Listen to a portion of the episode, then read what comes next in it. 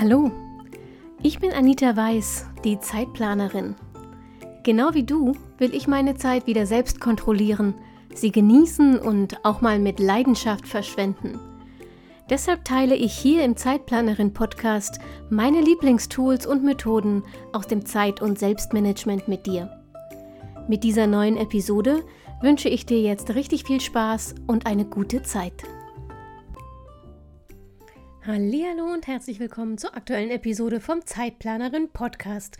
Wir sind im März und wenn du mir auf Instagram folgst, dann weißt du, dass der März sozusagen der FAQ-Monat ist, also der Monat, in dem ich eure Fragen der letzten Wochen mal zusammengefasst habe und die fünf wichtigsten Themen ähm, beantworte. Und zwar jede Woche ein Thema und da dann zu dieser einen konkreten Frage mehrere Lösungsansätze. Nicht jeden Tag, aber immerhin vier Tage pro Woche.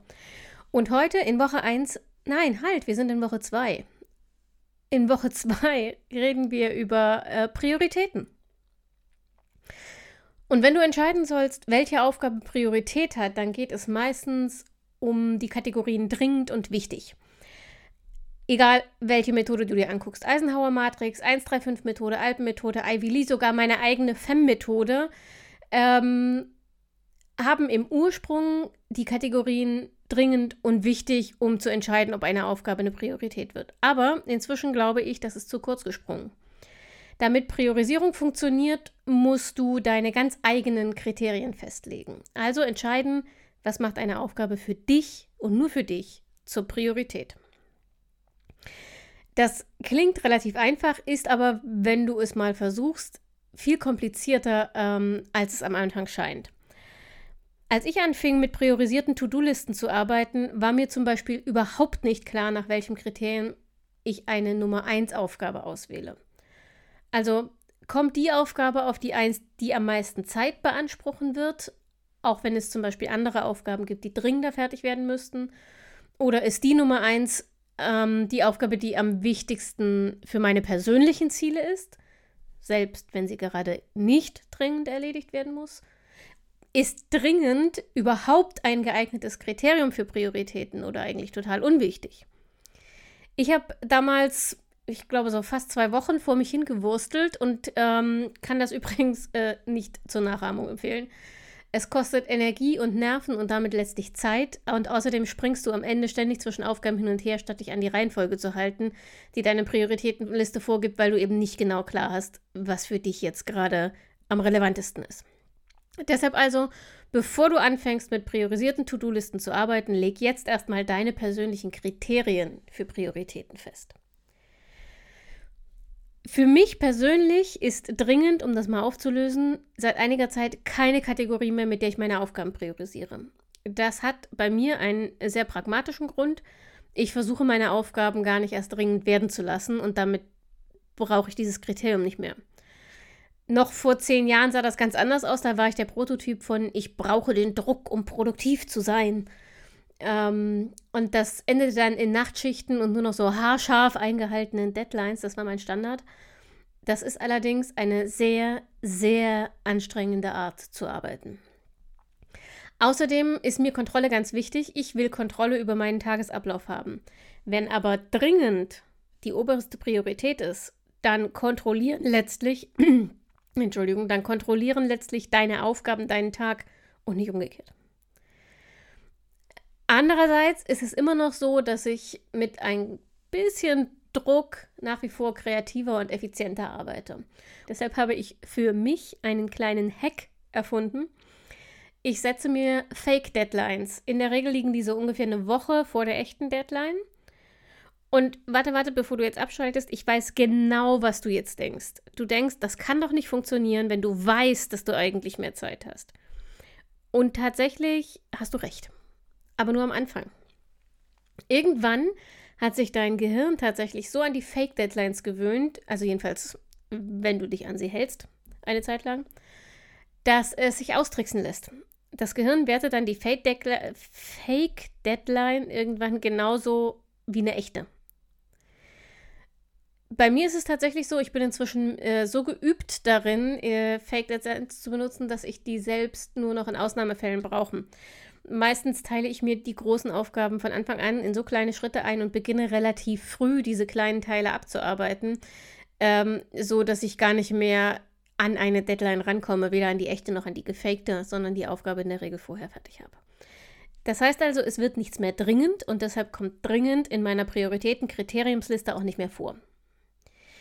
Was ist jetzt aber mit wichtig? Das zweite Kriterium, mit dem die meisten Methoden zur Priorisierung arbeiten. Wichtig finde ich, mm, ich finde, es geht in eine gute Richtung, aber es ist mir zu schwammig. Ich finde es immer noch nicht ideal. Um wirklich eine Entscheidung über die Priorität einer Aufgabe zu treffen, muss ich wichtig konkretisieren, finde ich.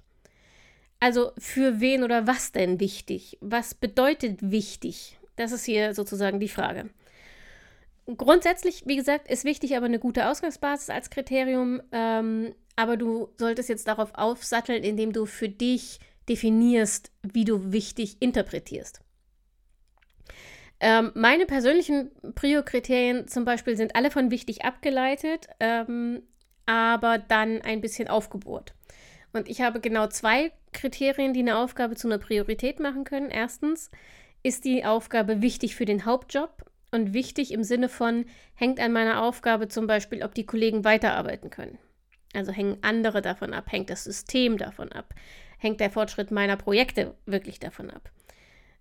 Wenn das so ist, dann ist das automatisch die wichtigste Aufgabe des Tages. Und Achtung, an dieser Stelle kommt manchmal dann doch wieder dringend ins Spiel, jedenfalls so ein bisschen, weil in meinem Hauptjob in der IT durchaus schon mal kurzfristig Aufgaben auftauchen, die dann eben auch schnell erledigt werden müssen. Aber da bin ich inzwischen sehr vorsichtig und gucke sehr genau hin. Nur die Tatsache, dass jemand etwas schnell haben möchte, macht eine Aufgabe für mich nicht zur Priorität das macht sie für mich nicht mal zwangsläufig dringend, jedenfalls nicht nach meiner äh, Einschätzung. Nur wenn die Aufgabe wichtig ist, nach dem, was ich oben definiert habe, dann wird sie wirklich zur Nummer eins. Wichtig für andere oder eben um die System, äh, äh die IT-Systeme an und mit denen ich arbeite, am Laufen zu halten. So, und ich habe ja gesagt, ich habe zwei Kriterien. Das war also das erste, ist, es, ist die Aufgabe wichtig für den Hauptjob? Und das zweite Kriterium, ist es eine Aufgabe, die wichtig ist für die Zeitplanerin oder für meine persönlichen Ziele? Wenn die Antwort darauf ja ist, dann wird diese automatisch zur zweitwichtigsten Aufgabe des Tages. Oder falls es im Hauptjob keine gibt oder ich zum Beispiel frei habe, dann wird sie halt zur wichtigsten Aufgabe des Tages, weil es keine andere Prio 1 Aufgabe im Hauptjob gibt. Wie gesagt, das sind nur meine Kriterien, weil ich für mich entschieden habe, dass das die zwei wichtigsten Punkte sind, nach denen ich meine Aufgaben einteile. Das muss für dich nicht so sein, ganz im Gegenteil. Sehr wahrscheinlich sieht das für dich vollkommen anders aus. Aber nimm es einfach als Inspiration mit. Und was ich tatsächlich, ähm, was eine ganz wichtige Botschaft für mich ist, sei anspruchsvoll, was das Label wichtig angeht. Und zwar ganz egal, wie du es für dich jetzt gerade präzisiert hast. Nur weil jemand anderes behauptet, er brauche deine Zuarbeit unbedingt noch heute, ist das noch lange nicht wirklich wichtig.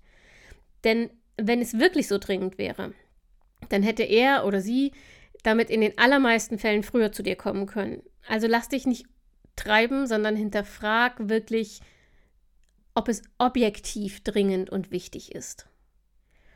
Ähm, wenn du das nämlich nicht machst, hast du am Ende eine übervolle To-Do-Liste mit lauter angeblichen Prio 1 Aufgaben, ähm, und das ist nicht Sinn und Zweck von Prioritäten, dann kannst du es nämlich auch gleich lassen und einfach nur eine simple, ungefilterte, unsortierte, unpriorisierte To-Do-Liste schreiben. Definiere also glasklar für dich, was wichtig bedeutet. Ein gutes Indiz dafür können zum Beispiel folgende Fragen sein. Frag dich, wenn ich heute nur Zeit für eine einzige Aufgabe hätte, welche würde ich angehen? Und Frage Nummer zwei, welche Art von Aufgabe kann mich dazu bringen, von dieser Entscheidung, also von zur ersten Frage, abzuweichen und stattdessen an dieser neuen Aufgabe zu arbeiten? Also erstens, wenn ich nur Zeit für eine einzige Aufgabe hätte, welche würde ich angehen? Und zweitens, wenn eine andere Aufgabe dazu käme, wie müsste die gestaltet sein, dass sie Nummer eins vom Thron verdrängt sozusagen?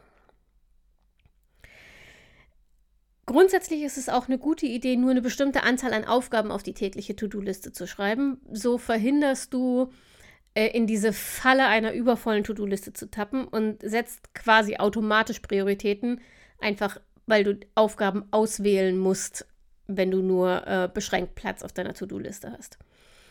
Deshalb arbeiten alle Methoden zur Priorisierung auch mit dieser beschränkten Anzahl an Aufgaben. Also die Ivy Lee-Methode vergibt sechs Plätze, die 135-Methode dem Namen nach neun.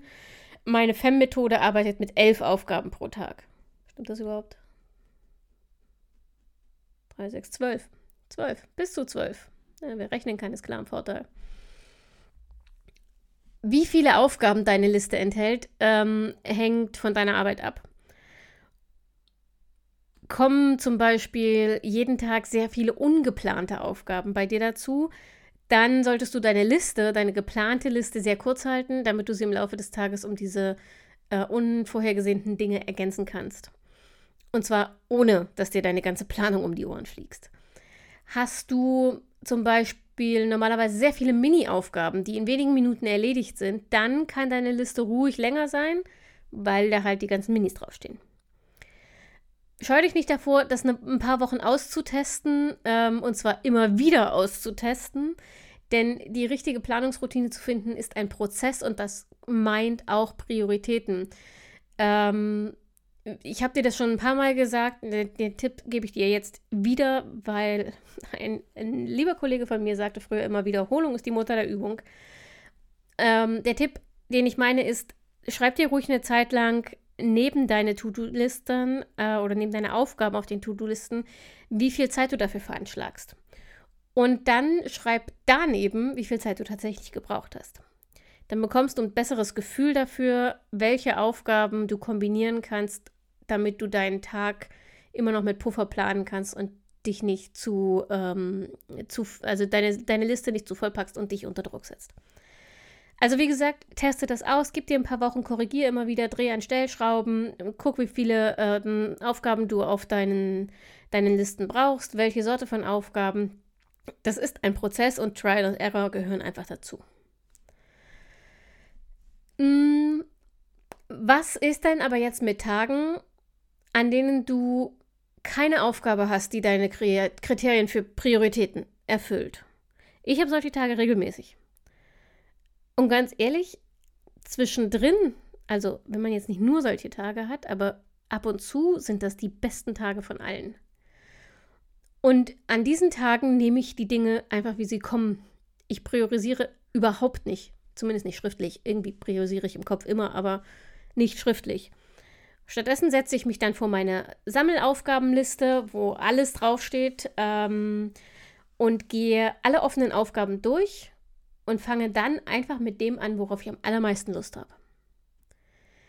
Wenn du disziplinierter bist als ich und den Frosch essen willst, kannst du natürlich auch mit der elendsten, nicht wichtigen Aufgabe auf dieser Liste anfangen. Ähm, ich würde das zwar nicht verstehen, denn ganz ehrlich, wo bleibt denn der Spaß? Aber kannst du machen. So, ich überlege gerade, ob ich dir noch irgendwas zu Prioritäten mitgeben möchte, aber ich glaube, ich bin damit schon am Ende dieser Folge. Meine Güte, so, so kurz war ich schon sehr lange nicht mehr. Nun gut, dann wollen wir das nicht äh, endlos in die Länge ziehen. Am Ende noch. Wenn du mit einer Prioritätenliste arbeitest, dann lass mich doch gerne mal wissen, mit welcher Methode und vor allem, welche Kriterien du für dich definiert hast, um eine Aufgabe zur Priorität zu machen. Das kannst du wie immer gerne tun auf zeitplanerin.de unter info@zeitplanerin.de, wenn du mir eine Mail schicken willst oder du drückst einfach auf Folgen auf Instagram Zeitplanerin. Darüber freue ich mich ähm, sensationell bombastisch und antworte dir selbstverständlich auch dort, wenn du mir eine DM schickst. Ansonsten freue ich mich darauf, dich nächste Woche wieder hier zu begrüßen zur nächsten Episode vom Zeitplanerin Podcast und bis dahin pass auf dich auf, bleib gesund und denk immer daran, Deine Zeit ist genauso wichtig wie die der anderen.